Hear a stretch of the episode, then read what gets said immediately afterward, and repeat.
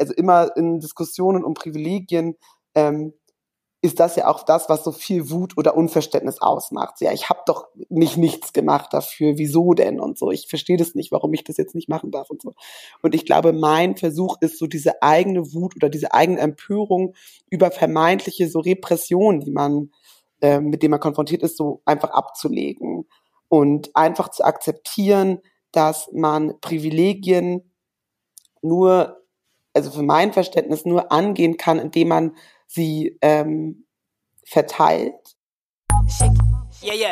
Yeah, yeah. I, I got melanin.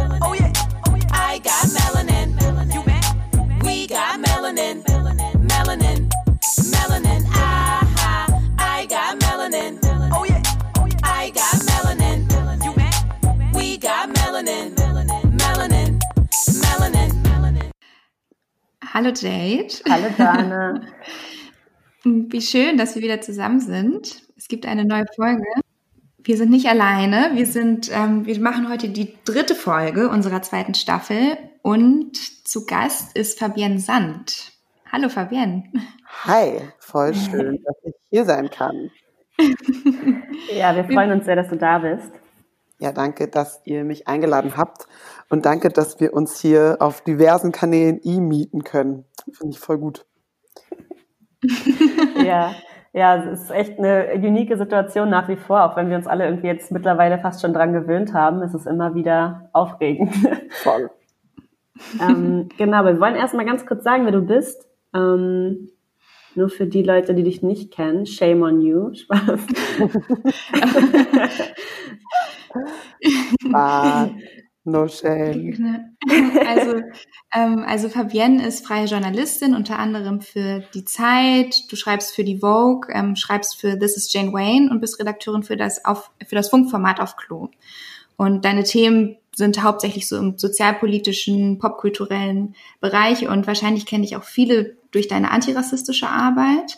Ähm, du hast 2017 die Rubrik Black Girl Confessions ähm, auf This is Jane Wayne gegründet und warst eigentlich so mit einer der ersten, die ähm, auf einem weißen Blog, muss man dazu ja auch sagen, über Rassismus und ähm, Mikroaggressionen geschrieben hast. Und genau, wir freuen uns sehr, dass du dir die Zeit nimmst, dass du hier, dass du dabei bist und ein bisschen mit uns quatschen möchtest. Aber gerne. Ich habe es mir gemütlich gemacht. Das habt ihr ja schon mitbekommen. Die Zuschauenden sehen es nicht, aber ich sitze urgemütlich eingekuschelt in einer Decke auf dem Sofa und freue mich voll auf so einen richtig gemütlichen Talk und bin voll gespannt ähm, auf eure Fragen und auf unser Gespräch. Und danke für die nette Anmod auch. Voll lieb. Ja, schön. Wie ist das denn? Wie geht's dir denn jetzt so in diesem Lockdown-Light? Irgendwie sind ja alle, also ich habe heute wieder versucht, ähm, Sachen einzukaufen und äh, Mehl war schon wieder ausverkauft. Also irgendwie denkt man ja, die Leute haben es gelernt, aber wie gehst du denn jetzt so mit der zweiten Runde um? Ähm, mir geht's auf jeden Fall viel besser als beim ersten Lockdown. Das liegt, glaube ich, daran, dass ich nicht mehr in der WG wohne. Ähm, also ich kann jetzt ähm, so quasi mein Wohnen und mein Zuhause sein ganz nach meinem Gusto gestalten. Ähm, das ist einfach was, was mir schon ganz, ganz lange irgendwie auf der Seele gebrannt ist, so alleine Wohnraum zu haben. Deswegen ähm, ja, sind das Freiheiten, die sowohl für mich als auch für meine ehemalige Mitbewohnerin, die ganz, ganz toll ist, aber genau Freiheiten, die wir gebraucht haben, jetzt irgendwie einfach realisierbar sind. Das ist super. Hm, was nicht so super ist, ist so Lockdown-Stimmung per se. Also das ist was, womit ich nicht so gut klarkomme. Ich ähm, habe voll viel mit so Weltschmerz zu kämpfen, auch manchmal mit irgendwie einfach ähm, Episoden von Niedergeschlagenheit und so. Und das ist einfach was, was mich auch jetzt wieder so einholt, weil es mich einfach krass beschäftigt, wie es anderen Friends und Family Members so geht während dieser Zeit, weil ich auch von vielen Menschen mitbekomme, die einfach gar nicht arbeiten können, weniger arbeiten können, weniger Geld verdienen. Und das sind alles Sachen, die mich nicht betreffen, aber die mich auf jeden Fall krass in Bann halten und irgendwie, genau, traurig machen einfach. Deswegen, ja, es gibt solche Tage und solche Tage. Und grundsätzlich ist es aber eine Zeit, die mir nicht so super leicht fällt, tatsächlich. Hm. Ja, uns geht's da, glaube ich, ähnlich. Also mir geht's ähnlich. Ich habe auch den ersten Lockdown tatsächlich zum größten Teil in einer Einzimmerwohnung äh, verbracht mit meinem Freund zusammen. Ähm ja, das, also ich kenne diese, diese Veränderung auf jeden Fall jetzt zu mehr Raum. Mhm. Ähm, aber ja, also danke auf jeden Fall auch erstmal für den Einblick. So, ne? Sehr, ähm, glaube ich, für ganz viele nicht einfach, Voll. die Situation gerade. Voll. Ich glaube, dass ähm, wir halt alle so ein bisschen schwanken zwischen so, okay, wie realistisch gut ist meine Situation oder wie privilegiert ist auch meine Situation. Und das ist natürlich auch was, was ich irgendwie wahr und ernst nehme, dass es mir total gut geht, wenn man das so auf einen breiten Schnitt von Menschen irgendwie projiziert, denen es vielleicht gerade nicht so gut geht, die gerade nicht arbeiten können, nicht so viel Geld verdienen können oder so. Also das ist auf jeden Fall was, wo ich so ganz klar Privilegien sehe. Aber trotzdem gibt es natürlich Einschränkungen oder Gefühlslagen, die das aktuelle Sein einfach beeinflussen und dann so die Waage zu finden zwischen, okay, mir geht's gerade selbst nicht so gut und aber mir geht's immer noch viel besser als anderen, ne, gerade als Mensch, der irgendwie fühlig ist oder so. Ich glaube, das ist was, was ähm, viele einfach gerade beschäftigt, ne? also so eigene Privilegien oder ähm, ja, Vorteile eben wahr und ernst zu nehmen, ohne sich abzusprechen, dass man sich auch schlecht fühlen kann in, seiner in seinem individuellen Leid oder in seiner individuellen Situation. So.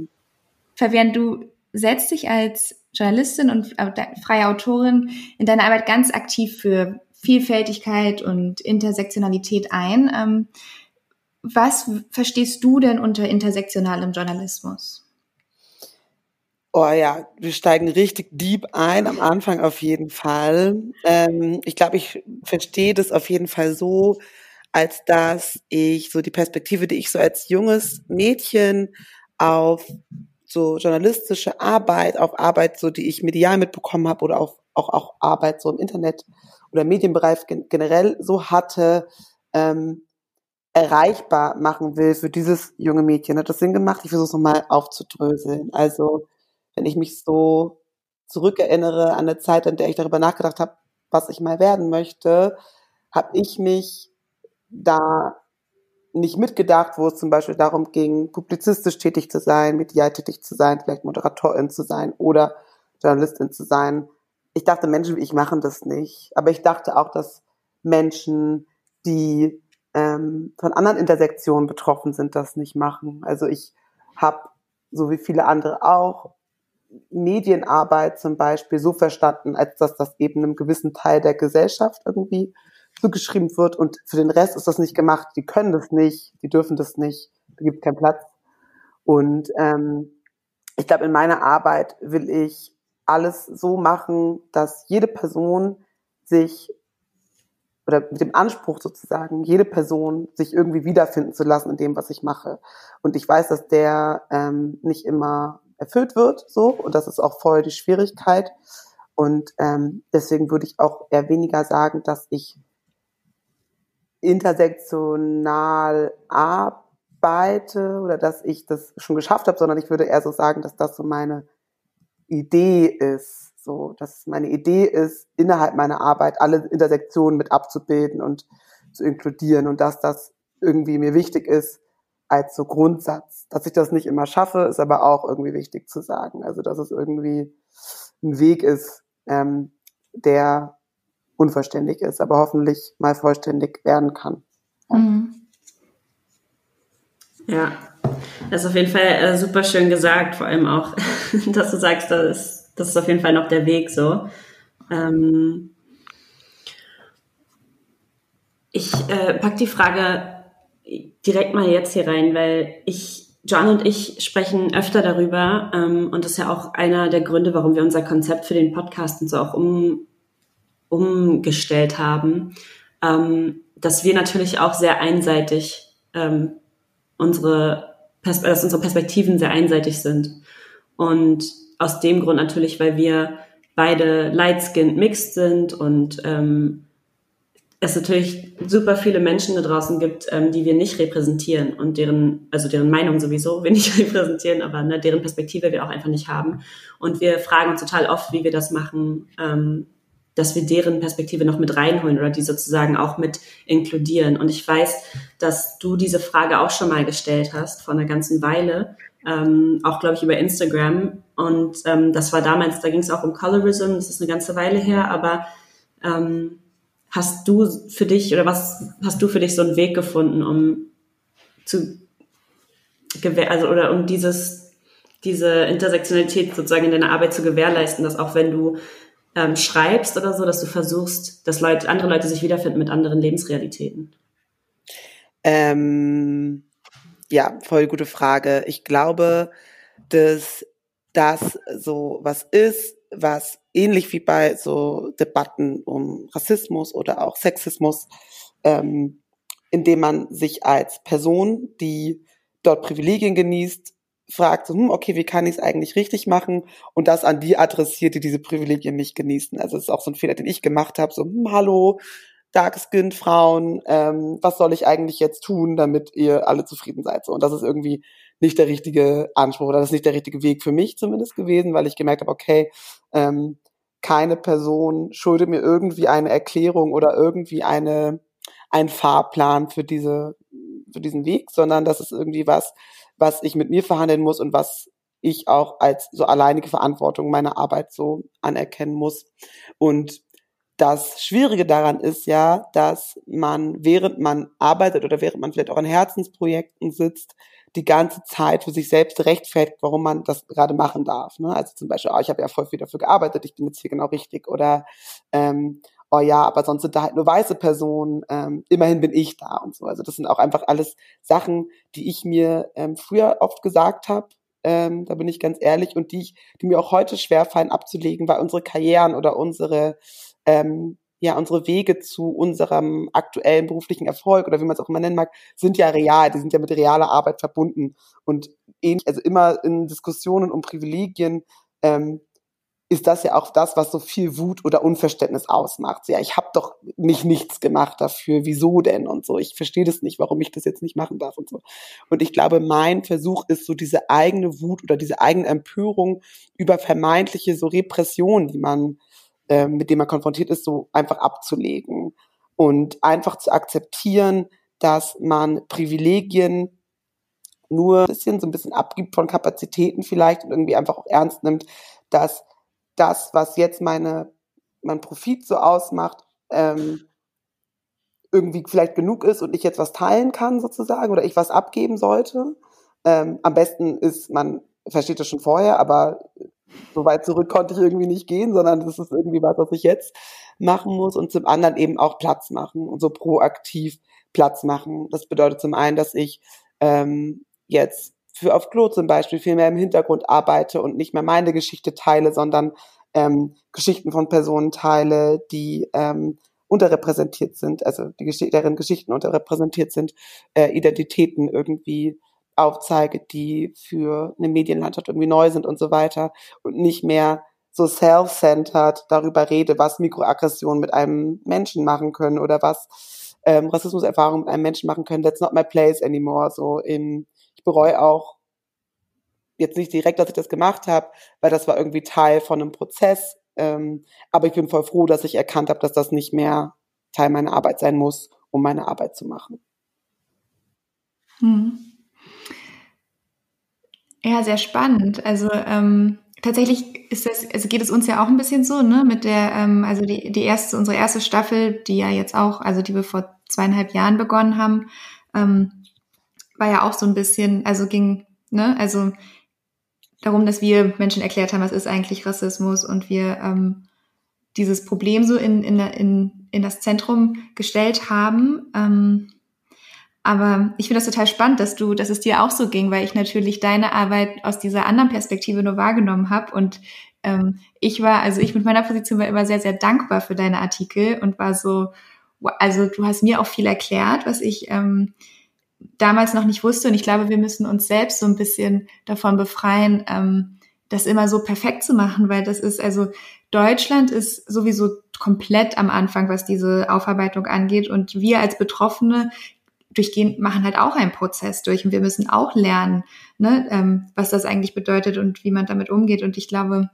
wir sind jetzt natürlich an einem anderen Punkt als vor zwei oder drei Jahren, aber es ist so komisch, dass wir uns, dass wir dann so sagen, so, ah, warum habe ich das denn, ne? Warum habe ich das denn damals gemacht? So, das ist, das war halt Teil des Prozesses zu verstehen, was eigentlich los ist. Also warum?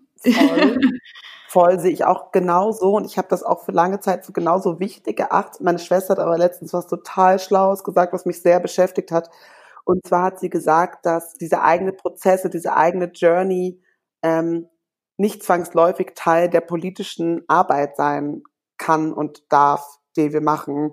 Und ähm, ich habe das erst irgendwie, mich hat das erst sauer gemacht oder irgendwie genervt und dann habe ich voll verstanden, dass das bedeutet, dass ich diesen Raum, den ich nehme, um über Rassismus zu sprechen, nicht dafür nutzen darf, meine eigenen Traumata ähm, aufzuarbeiten. vor allem nicht als Lightskin-Person mit Privilegien. Mhm.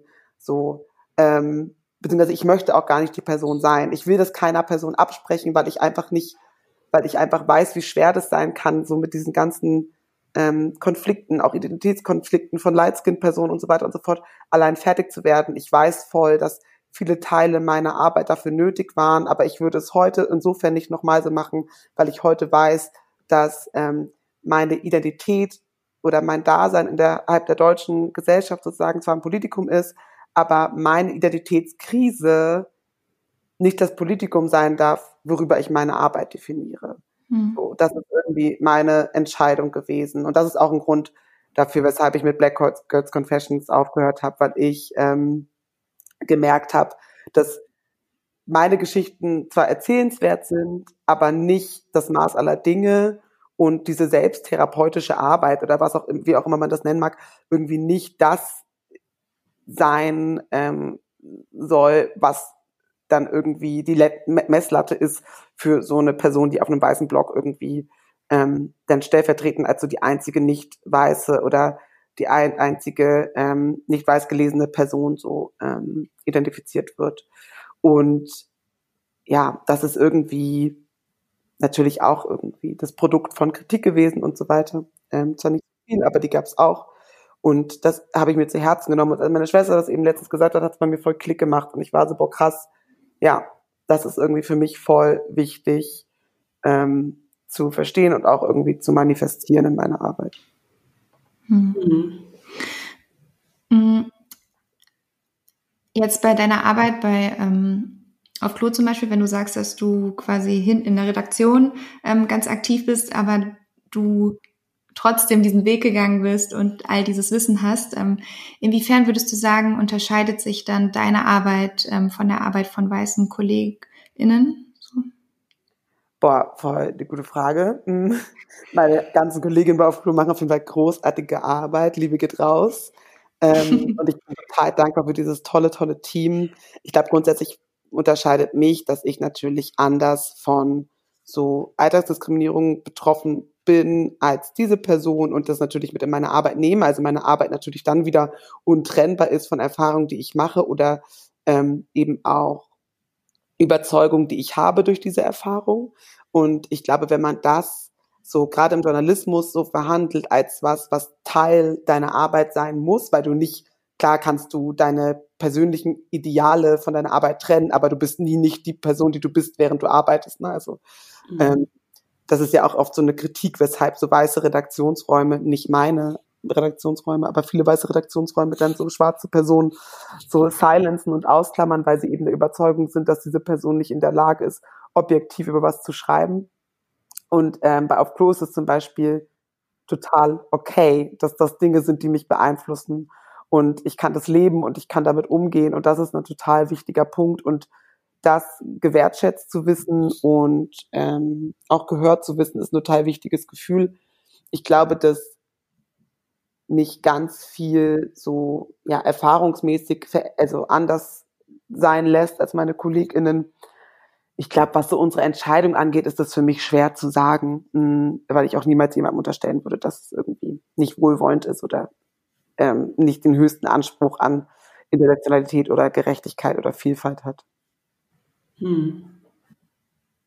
Ähm, also, was ich dazu sagen kann, ich, also als Mitarbeiterin und ähm, ich fand das, was ich total befreiend fand, dass ich, ähm, obwohl dort ähm, auch viele oder einige ohne Migrationsgeschichte gearbeitet haben und ich will, also doch, also ziemlich viele ohne Migrationsgeschichte haben dort gearbeitet, aber was ich so schön fand, dass ich jeden Tag in diesem Raum war, ähm, wo irgendwie trotzdem so viel Verständnis und also von, von diesen weißen Frauen und ein paar Männern, diese, die, die so aktiv versucht haben, dieses Problem ähm, anzugehen und zu, zu unterstützen. Und wenn ich, also manchmal musste ich auch Sachen erklären, die sie dann nicht wussten, aber zum Beispiel, das war eine ganz witzige Situation, da hat es geregnet und ähm, ich, ich kann halt nie Kapuze tragen, weil keine einzige Kapuze über meinen Afro geht. So. Mhm. Und, und, ich habe immer ein nasses Gesicht,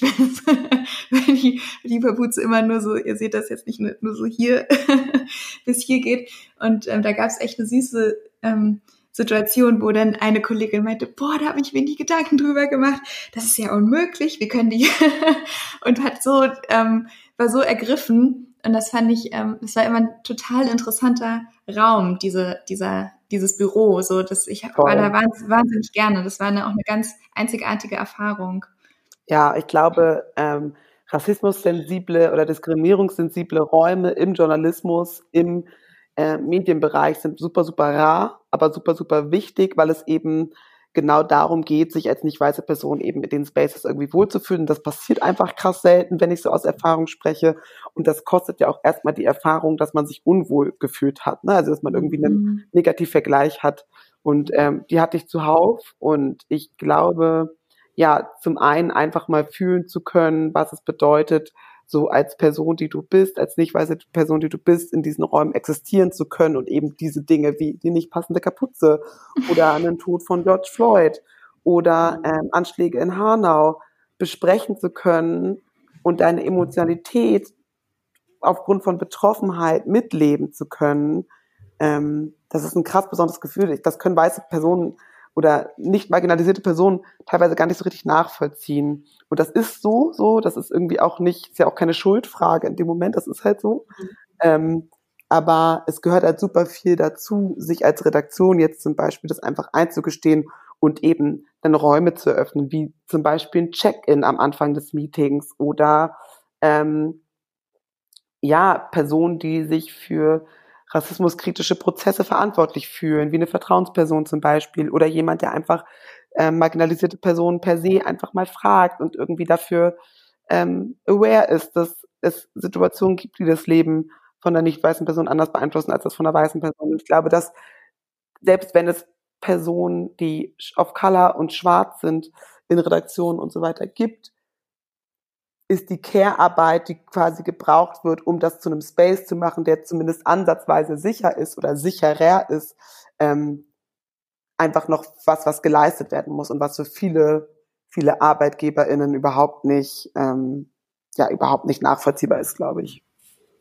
Mhm. Ja, also es, ich habe zum Beispiel auch so die Erfahrung gemacht, oder das, das hört man ja auch immer wieder, dass vor allem, wenn du dich in Redaktionen befindest oder in einem Arbeitsumfeld, wo halt super viele weiße Menschen sind, ähm, dass wenn dann sozusagen eine Sensibilisierung passiert, dass dann immer so diese, dieser Moment kommt, wo die auf dich zugehen und dann so fragen, ja, erklär mir das mal oder so, ne? Also dieses, Voll. ja, und das ist halt so immer voll die schwierige, also ich finde, das ist immer voll die schwierige Situation, weil ähm, das ist ein bisschen wie das, was du vorhin angesprochen hast, mit dem, an wen wendest du dich mit solchen Fragen, weil du verstehst ja als schwarze Person oder als nicht weiße Person grundsätzlich, dass das kein böse, keine böse gemeinte Frage ist, aber es ist gleichzeitig mhm. nicht unsere Aufgabe, ähm, Menschen, Menschen irgendwie zu educaten. Ähm, und deswegen ist es mal voll schwierig, dann zu sagen, ich bin nicht die Person, auf die du jetzt zukommen solltest, um dir zu erklären, warum mhm. Sachen nicht richtig sind. Ähm, und es, ja. es, gab eine ganz krasse Situation, auch nach George Floyd, das weiß ich, das war irgendeine, ähm, ein, ein, weißes Model, ähm, die dann irgendwie fast auf Instagram gefragt hat, ja, und an meine ganzen äh, schwarzen Follower, äh, was können, was kann ich denn besser machen und wie kann ich denn auf die und die Sachen eingehen? Und dann gab's halt den übelsten Shitstorm natürlich in den Kommentaren, so von wegen, lies ein Buch. So, es ist ja nicht so, als ob es Google mhm. nicht gäbe und als ob es diese Infos nicht gäbe. Aber es ist jetzt nicht die Aufgabe von schwarzen Menschen in der Zeit, in der wir uns befinden, jetzt dir zu erklären, wie du dich educatest. Und ich habe irgendwie eine ganz süße Kollegin bei mir und ich bin auch in einem Team mit ähm, eigentlich nur weißen Frauen. Ich habe wir haben zwei weiße Männer und eine nicht weiße Kollegin. Also super interessant eigentlich. Aber innerhalb unserer Company gibt es auch eine komplette schwarze Community, die sich auch in Chats und so miteinander kommuniziert, vor allem in dieser George Floyd-Situation auch, die auch ein eigenes Budget bekommt für bestimmte Events und so. Also super cool. Und meine eine Kollegin, die möchte sich halt so komplett weiterbilden und die kam irgendwann zu mir und meinte, Jade, du hast ja von deinem Podcast erzählt und ich habe mir den auch angehört und du hast schon mal gesagt, dass man ja auch mit dir reden kann und ich weiß, es ist überhaupt nicht deine Aufgabe, mir irgendwas zu erklären, aber wenn du einen Buchtipp hättest, so, und das fand ich irgendwie ganz süß, weil ich so meinte, ja, du hast mhm. recht, das ist irgendwie natürlich, also das hast du schon verstanden, so, und ich habe, weil ich hatte davor auch gesagt, so, wenn es irgendwas gibt, so, was ich, womit ich euch helfen kann oder Sendungen, die ich euch empfehlen kann oder irgendwie so, ne, über die Arbeit, die ich auch mache, dann voll gerne, ähm, bin ich da voll offen zu reden, so, das habe ich ja vorher gesagt, aber sie hat dann ja. sehr vorsichtig vorsichtig irgendwie ist sie auf mich zugekommen und ich fand das total lieb, weil ich so meinte, das ist vollkommen richtig an sich, die Art und Weise und ich sag dir total gerne, was du dir angucken kannst. Weil sie meinte, hat dann schon so eine Liste aufgezählt von Sachen, die sie recherchiert hatte und also wo sie, was sie lesen will und was sie nicht für Bücher bestellt hat. Aber ich fand das trotzdem irgendwie ganz schön. Ja, ich finde es voll krass, dass du das sagst, weil ich sowas nicht mehr hören kann. Also selbst mhm. das macht mich richtig aggro und ich glaube, also so selbst das kann ich nicht mehr so richtig hören, weil das macht mich irgendwie wütend sie zum einen so daran, dass ich natürlich so, ich kann voll nachvollziehen, dass Leute irgendwie aufgrund der Bildungsarbeit, die ich zum Beispiel auch mal gemacht habe, irgendwie sie denken so, ah ja, die Person weiß so Bescheid und so weiter und so fort. Aber ich check halt so den Prozess im Kopf nicht so, okay? Ähm, es gibt ein Thema, für das ich mich interessiere. Alles, was Personen sofort machen würden, ist googeln. So, of course you Google it. Egal, was es wäre. Wäre das so Gentrifizierung, du googelst es. Wäre das, wie betreue ich meine Pflanzen richtig, du googelst es. So, ah, okay. Wie ähm, kann ich weniger rassistisch sein? Okay, ich frage, glaube ich, jetzt einfach mal eine Person persönlich, die davon betroffen ist, weil das ist irgendwie einfach, das hätte ich halt nicht. Warum solltest du bei allen Themen sofort googeln oder dir selbst so Research aneignen, keine Ahnung, aber auf einmal, wenn es darum geht, dass Leute halt tatsächlich betroffen von Repressalien sind, würdest du die Person dann persönlich fragen, weil she knows, because she's black. Das verstehe ich irgendwie nicht. Und ich glaube, dass ähm, überhaupt nichts dagegen spricht, dass du fein damit bist, dass du, dass du dann nach einem Serientipp, äh, äh Bü Büchertipp gefragt wirst. So grundsätzlich ja. kann ich dir, will ich dir auch überhaupt nicht absprechen. ähm, mich beeindruckt es aber total, weil ich mir jedes Mal so denke, so Alter, ich habe echt was Besseres zu tun. Ich muss mir weder anhören, was du jetzt machen kannst mit deiner Firma als Mitarbeiterin, als ich muss mir weder anhören, was du als Mutter, also es sind alles Sachen, die muss ich mir nicht anhören. People did that work so. Ähm, mhm die Sachen stehen online. Ich, ich finde es auch so hardcore, weil die, weil ich nicht, es gibt keine Reaktion, mit der ich zufrieden bin. So, ich kann dann einfach auf persönlicher Ebene nicht dann zu der Person sagen, so, ey, weißt du was, ich möchte nicht mit dir darüber reden, google das einfach, weil so aggro will ich nicht sein. Ich möchte immer eine nette, freundliche, schwarze Person sein, die irgendwie dann sagt, so, hey, pass mal auf, also haha, es ist so und so. ähm, aber damit, damit geht's mir nicht gut. So. Wenn ich aber sagen würde, ey, weißt du was, ich habe wirklich keine Energy, mit dir darüber zu reden, ich fände es voll nice, wenn du es googeln würdest, damit geht es einer Person nicht gut. Weil dann kriegst du wieder so von da und da die Ohren voll gehört, so, oh Gott, I'm so sorry, es tut mir so leid. Und die Leute sind halt so hurting mhm. und dann so, oh Gott, ich und dann wird noch mit der Mutter darüber geredet, weil es ist so gemein gewesen, was die schwarze Frau da gesagt hat, aber sie wollte es nicht.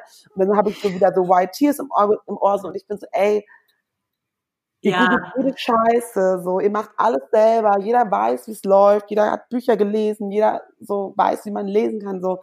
Googelt es doch auch einfach selber. Und wenn ihr dann damit nicht weiterkommt, dann gibt's auch einen TED-Talk, der es euch erklärt. So, I don't get it. Das macht mich richtig voll. Ich mich voll im Radio. Verzeihung, das wollte ich natürlich nicht. Ähm, aber genau das meinte ich halt mit dieser Schwierigkeit, weil dann kommt mhm. ja, wenn du, also wenn du zum Beispiel auch freundlich antwortest und sagst, ey, sorry, das ist einfach nicht, ich sehe das nicht jetzt meine Aufgabe und ich finde das irgendwie nicht ganz fair oder was auch immer, dann kommt ja total schnell so, ja, jetzt will ich mich mal informieren. Ja. Und dann, also, ne, also, aber das, ich finde das total valide natürlich, dass du das sagst und ich bin auch grundsätzlich gar nicht so freundlich, wie du mich jetzt dargestellt hast, weil ähm, mich das grundsätzlich auch absolut nervt. Ähm, ich fand es in dem Moment nur echt süß, weil Voll. ich davor in der Geschichte gesagt habe, so, ey, also ich habe irgendwie eine Geschichte erzählt im, im, im, in der Pause oder so. Und da habe ich halt irgendwie so gesagt, so ja, und da gibt's auch ganz tolle andere Leute, mit denen ich arbeite, die tolle Sendungen haben und so. Ich meine, so, und wenn ihr da mal irgendwie wissen wollt, was ihr euch angucken könnt, auch dann sagt Bescheid. So, ich glaube, also ja, es war irgendwie einfach oh. ganz niedlich, aber ich verstehe voll, gar nicht dafür, also du musst dich auch gar nicht dafür rechtfertigen. Es gibt safe so Situationen, in denen du eben deine Grenzen gesetzt hast und das hast ja. du ja da gemacht und wenn das so ähm, für dich funktioniert, ist es ja amazing, weil das ist ja das Wichtigste, was du machen kannst, zu sagen so, ey, das sind meine Boundaries und ihr könnt, ähm, ich helfe euch gerne, so viel Energy habe ich und darüber hinaus nicht, so das ist mega gut, also finde ich. Ähm, ich finde, ich merke auch immer wieder, dass das eben auch, dass wir, und das will ich dir jetzt gar nicht unterstellen, weil ich die Situation gar nicht kenne oder die Person, die dich gefragt hat, aber ich merke, dass so jeder coolere Move von einer weißen Person auf jeden Fall für mich so ist, so, oh wow, das war so cool, dass die Person sich normal verhalten so denkt. Aber ähm, ich merke immer wieder so, nee, also eigentlich ist es halt so most decent humanity, so keine, also es ist halt nicht special, dass du sensibel bist und wir haben halt gelernt, das krass zu appreciaten, als mm. Was, halt extra Arbeit von einer weißen Person ist oder als was, was extra sensibel ist von einer weißen Person. Und ich merke das im Freundinnenkreis, ich merke das in meiner Beziehung, ich merke das in Arbeitskontexten, die Special Work, die wir so krass ähm, wertschätzen von weißen Personen, ist eigentlich als Mensch mit Gefühlen behandelt zu werden. So, das ist eigentlich nichts, keine extra Nummer. Das ist eigentlich so ähm, nichts, wofür man Leuten so extra Props geben sollte. Und wir machen es trotzdem. Ich mache das auch. Ich mache das die ganze Zeit und bin genau. Ich habe es gerade eben gemacht. Wenn ich so sage, ah wow, ich werde auf der Arbeit ähm, sensibel behandelt und mich fragt jemand, wie es mir geht, nachdem ähm, es Polizeigewalt oder rassistische Attentate gibt und sowas. Das ist halt normal. Also ich finde es ja. krass, dass wir dazu trainiert, also ja. anerzogen wurden, das krass zu appreciaten. Und ich meine, klar tut man das in einer Welt, die einem gegenüber einfach ähm, harmful ist. So was bleibt uns anderes übrig? Wir wissen, das ist ja wie bei einer toxischen Beziehung so. Ähm, wir wissen ja, wie es sich beschissener anfühlt. Also klar fällt mir auf, wenn es mal besser läuft, aber ähm, ja, nur so als kleiner, als kleine ähm, Bestandsaufnahme ist mir gerade nochmal aufgefallen, dass wir so einfach zu pleasen dann sind, weil wir einfach ja gewohnt sind, dass es anders läuft. Ja, das stimmt. Ich finde den Vergleich mit der toxischen Beziehung echt passend. Ja, also ähm, ja, es ist auch irgendwie, also ähm, das das Schwarzsein halt immer im Zentrum steht, ne? Also egal jetzt ob ähm, im, im Privaten, ne? Also wenn man dann, wenn wenn wir jetzt diese Situation, die wir gerade, die über die ihr gerade gesprochen habt, dass man, dass wir quasi plötzlich die Ansprechperson sind für alle Probleme, aber auch ähm, jetzt vor allem nach George Floyd, ähm, die mediale Repräsentation ist ja ein hat sich ein bisschen verbessert, aber ähm, Dennoch war zumindest so aus unserer, also Jade, so meiner Wahrnehmung ist so, dass ähm, wenn Menschen medial repräsentiert werden, dann geht es um Rassismus, dann geht es um George Floyd und dann sind ähm, wir sind immer die ExpertInnen für Rassismus, einfach nur weil wir davon betroffen sind und es wird gar nicht dahinter geguckt, was hat diese Person studiert, was macht die eigentlich, ist die ist die Schauspielerin, ist das ein ist das ein Autor, ist der ähm, ist das ein super krasser Fußballspieler oder so, also ähm, das ja, also die Ex also schwarze ExpertInnen werden dafür, also in medial repräsentiert, weil sie schwarz sind und nicht, weil sie ExpertInnen für irgendetwas sind. Voll. Was ja auch irgendwie ähm, total absurd ist, wenn man darüber nachdenkt, dass sich irgendwie keine außer schwarze Person innerhalb der Medienbranche darüber aufregt, dass schwarze Personen eben für diese Themen ähm, beansprucht werden und für ähm, weniger Sachen abseits davon, so, ne? Also ich glaube klar, dass das was ist, was sich ganz, ganz langsam wandelt, was natürlich dann aber auch krass mit so Lightskin, Darkskin Privilegien verknüpft ist und dann mhm. darüber hinaus auch noch ähm, ganz viel darüber aussagt, wer Zugang und Connections zu entsprechenden Medienhäusern und so hat und wie dann Menschen auch irgendwie davon profitieren, wenn man einfach mal offenlegt, dass Medienbranche, Journalismus einfach eine krasse Vetternwirtschaft so ist, ähm, mhm. der sich Jobs zugeschoben werden, wie in anderen Branchen auch, of course, aber ähm, da ist natürlich auch klar, dass grundlegende Gesellschaftsstrukturen sich auch einfach krass widerspiegeln und ähm, dass man genauso abgesägt wird, wenn man dann als schwarze Person meinetwegen zu emotional sei oder zu ähm, ja subjektiv Bericht erstattet oder so. Ne? Das mhm. sind alles Sachen, die wir, ähm, von denen wir uns nicht distanzieren können, mit denen wir anscheinend leben müssen, solange bis ja, wir unsere Kämpfe weitergekämpft haben, die Energie haben, diese wieder aus, aufzunehmen, ähm, davon profitieren, was Menschen vor uns gemacht haben. Ähm, it's hard work and it's way more work than for a white mhm. person in media, of course. Auf jeden Fall, die, ähm, die neuen deutschen MedienmacherInnen, die haben, ähm, war das Anfang des Jahres, dieses Jahr ähm, eine Studie veröffentlicht zu den ähm, Chefredaktionen der ähm, öffentlich-rechtlichen Medienhäuser, mhm. also zu den, also wie, wie, wie vielfältig sind die ähm, sind die Chefredaktionen aufgestellt und ähm, kam zu dem Ergebnis, dass im Grunde eigentlich alle so sehr offen sind, also sagen, ja, wir finden das toll und ähm, ja. wo, wo sind die denn alle? Wir wollen euch ja.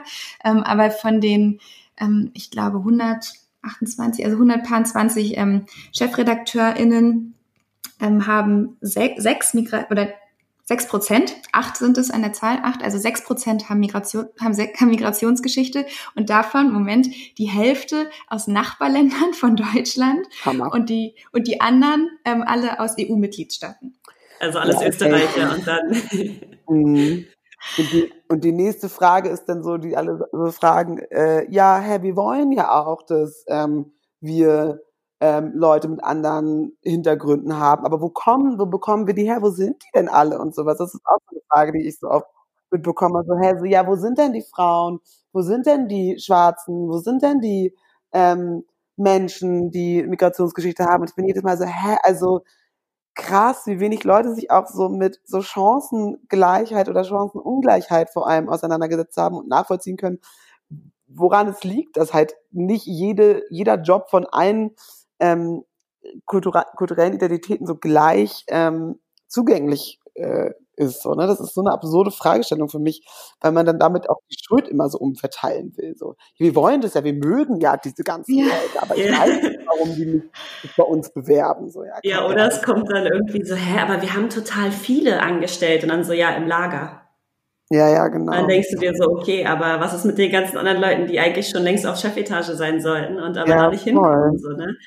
Ja. Ähm, ich hatte diese gleiche Diskussion, aber in einem amerikanischen Kontext. Ich weiß, es ist immer schwierig, wir holen uns total viel aus der amerikanischen Seite, aber ich hatte da eine richtig, also es war auch mit einer, ähm, ähm, mit einem dominikanischen Familienmitglied von mir und das ist ja sowieso, ich sage das total oft, sehr kompliziert bei uns, äh, weil da sehr viel Colorism herrscht in unserer ähm, bei den mhm. Dominikanern in der Dominikanischen Republik und der Gesellschaft. Und ähm, da war das auch so, dass in Amerika gesagt wurde, ja, aber ich bin auch hierher gekommen ohne nichts und ich habe mich jetzt hochgearbeitet zur bla bla bla und bin in dem Department irgendwie die und die Person. Und dann äh, ist es so, ja, und die äh, und schwarze Menschen in Amerika hier haben alle immer noch diese Mentalität, dass dies und das und warum sind die denn nicht auf dem Level? Und dann denke ich voll oft so, okay, aber ihr habt alle in dem Moment vergessen, so dass schwarze Menschen ganz viel nicht machen durften, kein Land besitzen durften, mhm. bestimmte Positionen nicht bekommen durften. Mhm. Also die, die fangen das Rennen halt einfach ein paar Kilometer weiter hinten an.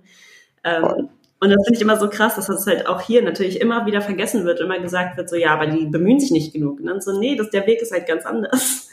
So, das ist irgendwie so krass, weil das ist ja auch dieses Privilegien-Ding, was wo du vorhin auch so, dass du vorhin leicht angeschnitten hast, wenn auch man darüber nachdenkt, auch bei jetzt nochmal äh, bei Colorism zum Beispiel, dass Lightskin-Leute auch ganz oft sagen, ja, aber ich habe auch meine Schwierigkeiten so gehabt, ne? So, ich mhm. erkenne dieses Privileg nicht, weil, und dann kommt ja auch ganz oft die Identitätskrise irgendwie mit rein.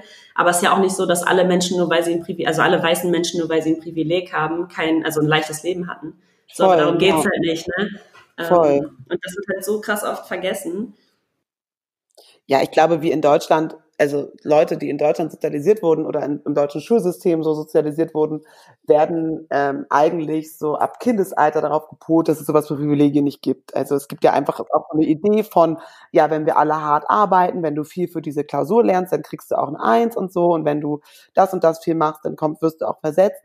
Und so trägt sich das ja durchs ganze Leben. Also wenn nie jemand darüber redet, dass ähm, es Vorteilsausgleiche geben muss oder irgendwie es artikuliert werden muss, dass eine Person vielleicht nur mit einem Elternteil, mit weniger Geld, mit vielen Geschwistern, mit weniger Platz, mit einer schlechteren Internetverbindung, ohne Computer und so weiter und so fort zu Hause die gleiche Arbeit machen muss wie eine Person, die am MacBook mit 18 alleine im Einfamilienhaus mit einer kleinen Schwester und zwei Ärztinnen als Eltern die gleiche Arbeit machen muss. It's not okay, so.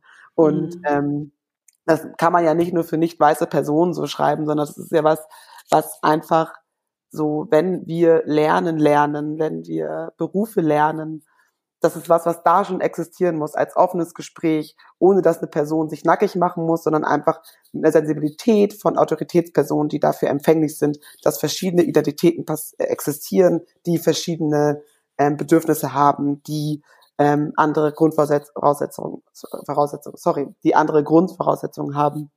Ähm, und ich, also ich verstehe voll, dass viele Leute sich heute so schwer damit tun, eigene Privilegien zu anzuerkennen und zu akzeptieren, so wie wir eben auch, haben wir ja vorhin auch besprochen. Ähm, und manchmal fällt es mir voll schwer, das tatsächlich zu kritisieren, weil ich mich so frage, so, ey, we never learned differently. So, es ist immer klar gewesen, ähm, so amerikanischer Traumnarrativ, arbeite hart, du kannst machen, was du willst. Und das ist einfach eine Lüge, die wir dekonstruieren müssen, ähm, die wir unseren Kindern irgendwann ähm, anders beibringen müssen, weil ähm, das einfach wahrscheinlich so die größte Lüge unserer aller Leben ist. So, es stimmt einfach nicht. Und ohne das zu dekonstruieren, werden doch irgendwann Menschen einfach ähm, nicht nachvollziehen können, warum denn so wenig schwarze Menschen sich bei ihnen in der Redaktion bewerben. So, ne? Mhm. Voll. Ähm, ja, ich denke da immer, also vor allem auch bei dem Thema, bei was du gerade gesagt hast, so vom Tellerwäscher zum Millionär, so, ne, wenn man hart arbeitet, kann man sich irgendwie alles erarbeiten. Das ist so, das ist ja auch dieses American Dream Ding. Ähm, und darüber hatte ich damals mit einem, auch einem schwarzen Entrepreneur gesprochen, äh, ist schon bestimmt sechs Jahre her. Und der meinte damals immer, dieses Prinzip, egal wie cool das ist, das funktioniert halt vor allem in Deutschland nicht oder in Europa, im europäischen Kontext nicht, weil wir eine ganz andere Adelsgeschichte von früher noch so haben. Ne? Dieses in den Stand geboren werden oder in halt eine gewisse Position geboren werden. Das ist halt hier ganz anders als in Amerika, wo du praktisch ein Adliger bist, wenn du ein Rapper bist. also jetzt mal so vom Stand und von dem Verdienst und alles Mögliche. So, ne? Also dieses, dieser ganze, also ich habe das Gefühl, wenn ich mich so umgucke heutzutage auf Instagram und TikTok mit den Kids da draußen, dass es schon möglich ist, Kohle zu machen mit, äh, mit äh, verrückten Sachen. Aber ähm, es ist auf jeden Fall überhaupt nicht realistisch, dieses was wir so oft einfach annehmen irgendwie von anderen Ländern, vor allem also in diesem Kontext, in dem wir leben, ist das abgesehen davon, dass natürlich auch nicht so einfach ist, ähm, wie das immer gesagt wird. Aber es ist halt in Deutschland auch nicht absolut nicht realistisch. Aber es ist auch so richtig funny, wenn man das so ein bisschen weiterspinnt und vielleicht auch auf eben so TikTok-Bubble, ähm, Instagram-Influencer-in-Bubble und so weiter überträgt. Ne? Also wer hat da so die meisten Likes, wer hat da die, meist, die meiste Reach, die besten äh, Aufträge? Ah, sind das die blonden Girls, die schon mit der Gucci-Tasche vor fünf Jahren angefangen mhm. haben? Oder sind das die schwarzen Girls, die ähm, aus ihrem Real Life, aus dem Afro-Shop, ähm, vielleicht aus der Hood oder so berichtet haben? So, ne? Also und die hatten vielleicht jetzt auch den Erfolg, den ähm, eine andere große weiße Influencerin ähm, in Deutschland vielleicht hat, aber die mussten auf jeden Fall länger dafür arbeiten. Und ich habe immer das Gefühl, dass gerade so Internetsphären das Gefühl vermitteln und es gibt ja auch dadurch irgendwie ein anderes so Erleben von, ah krass, so schnell kann ich Geld verdienen oder ah krass, mit so wenig Effort kann ich auch verdienen, äh, kann ich Geld verdienen, was natürlich auch ein Trugschluss sein kann und so, ne? Aber mhm. ähm, selbst da schreibt es sich fort. Ähm, ja, voll. Auch da gibt es natürlich den großen Coup und natürlich auch die eine Person, die ganz klein angefangen hat und auf einmal richtig Glück hatte und dann auf YouTube entdeckt wurde, whatever. Ähm, aber ähm, es ist halt so absurd, wenn man darüber nachdenkt, wie viele Menschen das immer noch leugnen und das irgendwie für ich habe einfach nur hart gearbeitet halten, weil das macht mich inzwischen richtig sauer. Voll. Das packe ich nicht.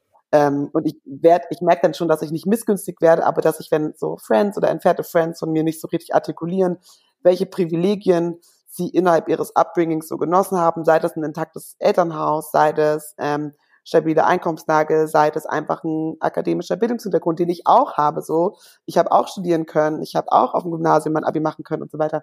Das sind Sachen, die ich aber artikulieren muss. Ich kann nicht meine Erfolge ähm, oder meine Karriere in der Situation staten, in der ich nicht referenziere, dass ich diese Sachen ähm, genießen durfte und ob ich dafür krass gearbeitet habe und ob meine, also ob was dahinter so kam und so, das gehört irgendwann auch dazu. Aber ich kann nicht so tun, als wäre ich jetzt einfach da und als wäre ich einfach hier im richtigen Moment, im richtigen ähm, Modus gewesen. So, das gab es bei mir auch nicht.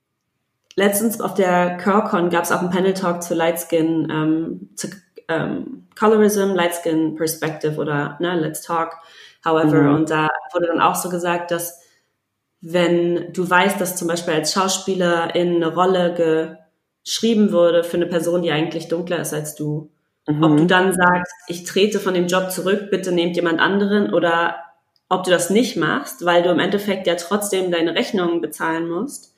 Ähm, und ich glaube, es wurde damit argumentiert, dass du nicht sicher gehen kannst, dass sie nicht dann doch einfach irgendeinen anderen nehmen, der dann immer noch mhm. nicht eine Dark-Skin-Person ist.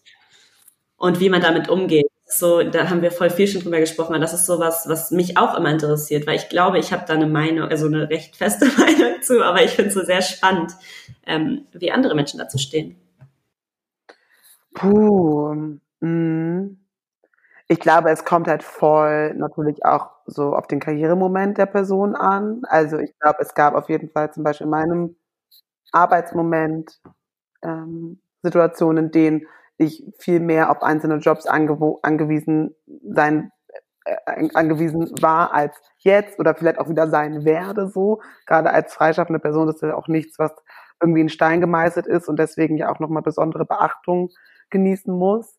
Ähm, aber ich finde, das ist irgendwie so ein bisschen ein easy way out. Also ich finde, dass ähm, wir natürlich immer den individuellen ähm, ökonomischen Moment einer betroffenen Person mit in Betracht ziehen müssen. Und wir müssen auch immer in Betracht ziehen, dass ähm, das, was dann passiert, also dass eine Lightskin-Person vorgezogen wird, nicht die Schuld der Lightskin-Person per se ist, sondern die Schuld des Systems und das Problem der Seite, die nicht differenzieren kann, nicht nachvollziehen kann, warum das, was sie tut, falsch ist. Also Agenturseite zum Beispiel oder irgendwie ähm, Medienhausseite oder so.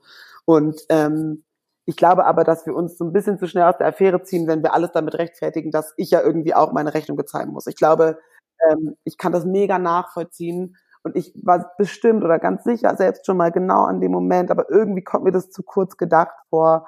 Ähm, irgendwie hat das ein Geschmäckle, weil ähm, damit ließe es sich ja immer, weil unsere Gehälter nicht transparent gemacht sind, also noch nicht, also meins zumindest nicht, ähm, ließe sich das ja eigentlich immer rechtfertigen und immer so ein bisschen downwashen, weil ich könnte auch gerne mehr Geld verdienen, so, ne? Das stört mich nicht. Ähm, deswegen voll schwer zu sagen. Und ich habe auf jeden Fall kein Rezept dafür, ne? Aber es lohnt sich auf jeden, es lohnt sich total, oh Gott, hm?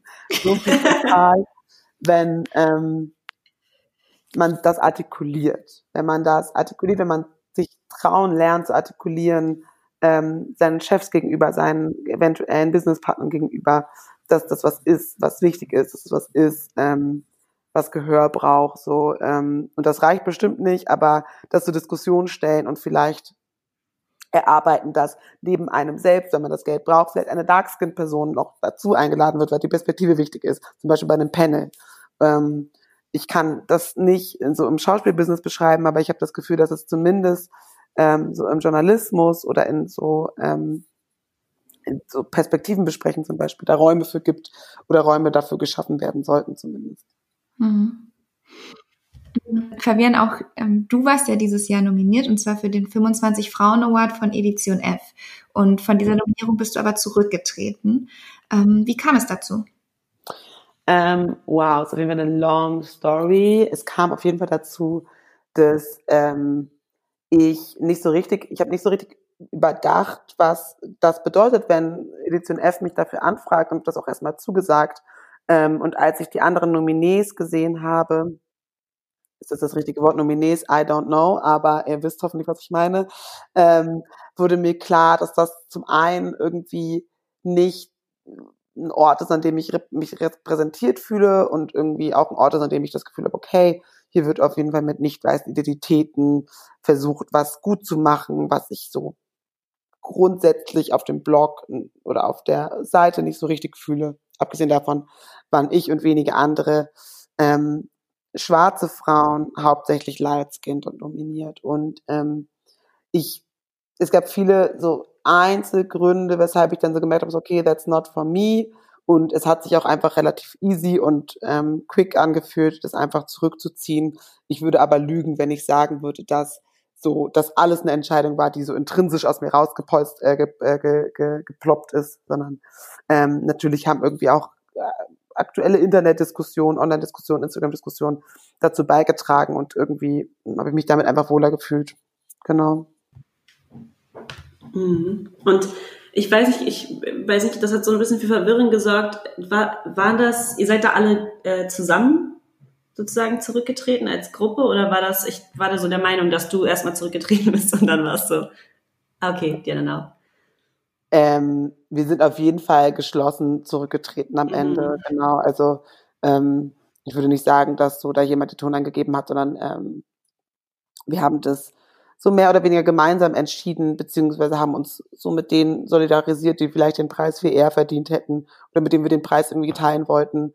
Ähm, und was natürlich auch einfach super wichtig zu sagen ist, ist, dass ähm, ich in der Bearbeitung dieses Falles oder dieser, dieses, dieser Geschehnisse auch einfach gemerkt habe, dass so Awards unter Frauen so einfach was sind, womit ich meine Arbeit irgendwie auch nicht so richtig äh, evaluiert haben möchte. Also ich möchte nicht gegen andere Frauen antreten und irgendwie das eine, also ich fühle mich damit einfach nicht so wohl. Das ist irgendwie eine persönliche Entscheidung. Ähm, aber ich habe so gemerkt, dass das ist, was ist, was ich nicht, was ich vielleicht auch weniger feministisch finde, als es vielleicht von außen aussieht. Ne? Also so 25 Frauen äh, Fotos nebeneinander aufzureihen und sagen, ihr habt einen Preis, das hat bestimmt gute Absichten, aber grundsätzlich sind ja auch immer noch klar, dass da Arbeit honoriert wird, die ähm, ich aus Gründen machen könnte, so Talking-Privilegien oder Arbeit honoriert wird, während andere Arbeit nicht honoriert wird und so. Ähm, und da so meine Arbeit zumindest, das Resultat aus ganz viel Arbeit ist, die Frauen vor mir gemacht haben, habe ich immer das Gefühl, dass ähm, ja, das nicht so richtig real ist, dann zu sagen, so, ah ja, diese Person hatte irgendwie äh, den Raum und die Reichweite dafür, diese Arbeit dann publik zu machen, also ich sie den Preis. So, das ist mhm. natürlich irgendwie auch meine Antwortung, dann zu sagen, so nö, das, das will ich irgendwie gar nicht kennen. Ja, das ist auch ein wichtiger Punkt auf jeden Fall, den man definitiv äh, reflektieren muss, finde ich. Aber ich finde noch viel schöner, was das, ähm, was das eigentlich für eine Konversation angestoßen hat, auch innerhalb der Community und auch so im, im, in den sozialen Medien, ähm, die auch nicht immer einfach war, ähm, und wie da, also ich fand auch tatsächlich sehr interessant, wie Edition F damit umgegangen ist. Ähm, und erinnere mich halt ne, an die Posts, die danach kamen mit der Stellungnahme und so. Und erinnere mich dann an den Panel, den äh, Nana zusammen mit Sarina äh, gemacht hat äh, über Colorism bei Edition F. Und mhm. ähm, fand das halt, also ich, ich fand es hauptsächlich interessant, weil Nana dafür eigentlich die eiskalteste Person ist, äh, die man buchen kann, ähm, wofür ich wirklich, I applaud her for that, weil sie wirklich da saß und irgendwie gesagt hat, ja, das und das passiert, das geht natürlich gar nicht und so und so sieht's mhm. aus und erzählt halt immer so, obwohl sie, das hat sie auch bei Rossmann gemacht und so, ne, die sitzt dann da und sagt so, so, was habt ihr gedacht, als ich euch für Rossmann angefragt habe, so, ne, das, mhm. ich, so, ich liebe das halt, ne, dass die wirklich kein Blatt vom Mund nimmt, weil wozu? Und sie sagt auch so, Leute, ihr habt mich gebucht, das ist das, was ich sagen werde, so take it or leave it. Toll. Ähm, und ich fand irgendwie diesen Umgang, also klar, ich will jetzt nicht sagen, guck mal, ne, das ist genau das, was du gerade gesagt hast, sondern jetzt applauden wir Leuten, dass sie irgendwie mit ihren Fehlern arbeiten. Das ist für die natürlich mhm. auch ein krasser Mehrwert zu sagen. Übrigens, wir führen jetzt lauter Interviews mit Darkskin-Frauen. Ähm, aber trotzdem hat man ja auch irgendwie gesehen, wie andere äh, Brands und so mit sowas umgehen, mit so einer Kritik umgehen oder mit so einer Situation umgehen. Und trotzdem, ja, das ist jetzt, jetzt fühle ich mich wieder schlecht wegen dem, was du vorhin gesagt hast, weil ich jetzt denke so, okay, warum fand ich das so cool? Also ich war gar nicht so, dass ich gesagt habe, boah, krass, die haben jetzt den Diskurs angefangen, weil das habe ich erwartet. Ich habe wirklich nichts anderes erwartet. Nicht, mhm. weil es F ist, sondern ich habe nichts anderes erwartet, weil ich das von jeder anderen Brand oder jedem Magazin oder so erwartet hätte. Ähm, aber ich habe das Gefühl, so oft wurden wir einfach mit diesem, nee, das nicht passiert und so und so meinten wir das nicht, ne, irgendwie befriedigt mhm. oder sollten wir zufriedengestellt werden. Und ich fand es schön, dass einfach eine Konversation eingegangen wurde. Gar nicht dieses, oh, wir haben den Fehler gemacht, wir entschuldigen uns und wir machen genauso weiter wie vorher. Ähm, und gleichzeitig ist natürlich noch nicht so viel Zeit vergangen, um sagen zu können, machen sie so weiter wie vorher oder nicht. Es wurde auch ein bisschen so das Momentum genutzt natürlich. Voll. Ähm, aber es hat trotzdem eine sehr, sehr interessante Konversation äh, und Diskussion losgestoßen ich glaube, wir dürfen nicht vergessen, dass es, wie wichtig es ist, so solche Kontexte, solche Diskussionen irgendwie möglich zu machen, auch eben durch solche Momente und eben diese Grundvoraussetzungen unseren Medien, die wir konsumieren, irgendwie auch vorauszusetzen. Ne? Also irgendwie auch zu sagen, so, hey, es gibt Menschen, die euch kritisieren, wenn das nicht läuft. Es gibt äh, Menschen, denen das aufhält und es gibt ähm, dann auch Bewegungen, die ähm, online passieren und euch ganz, ganz schnell so den Arsch auf Grundeis gehen lassen, einfach weil es sich fucking powerful anfühlt, wenn auf einmal einige Personen sagen so, okay, I'm out. Und ich glaube, ähm, ähm, dass wir das nicht verwechseln dürfen mit so Cancel Culture oder sowas, weil ähm, gecancelt wurde da gar nichts und da wurde mhm. einfach sowas kritisiert und ich habe immer so ein bisschen Angst davor, dass Leute dann direkt rumjagen und sagen, ah, die haben uns gecancelt, das ist Mobbing.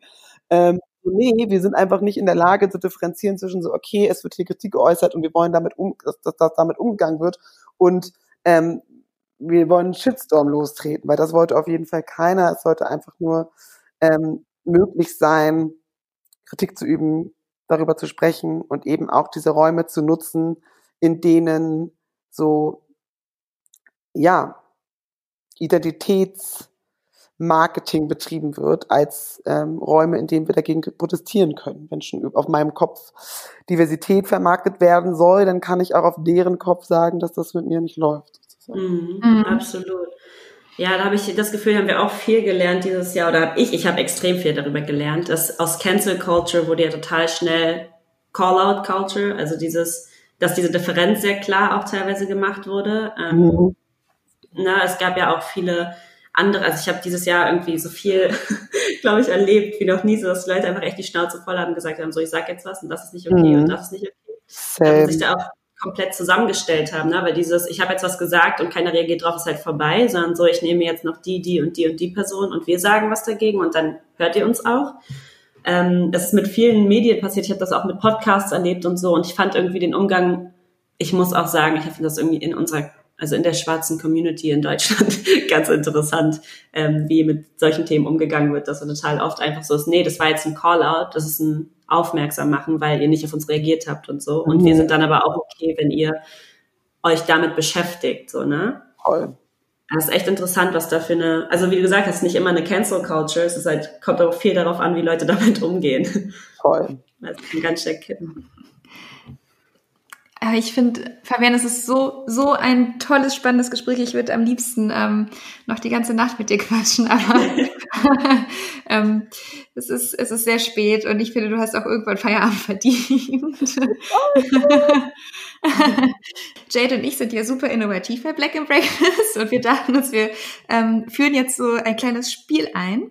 Ähm, und wir würden dich bitten, Fabienne, diese Sätze, die wir dir vorgeben, in einem Satz ähm, zu beenden. Okay, I try. ähm, Heimat bedeutet für mich. Meine Wohnung. ähm, Schwarzsein in Deutschland ist.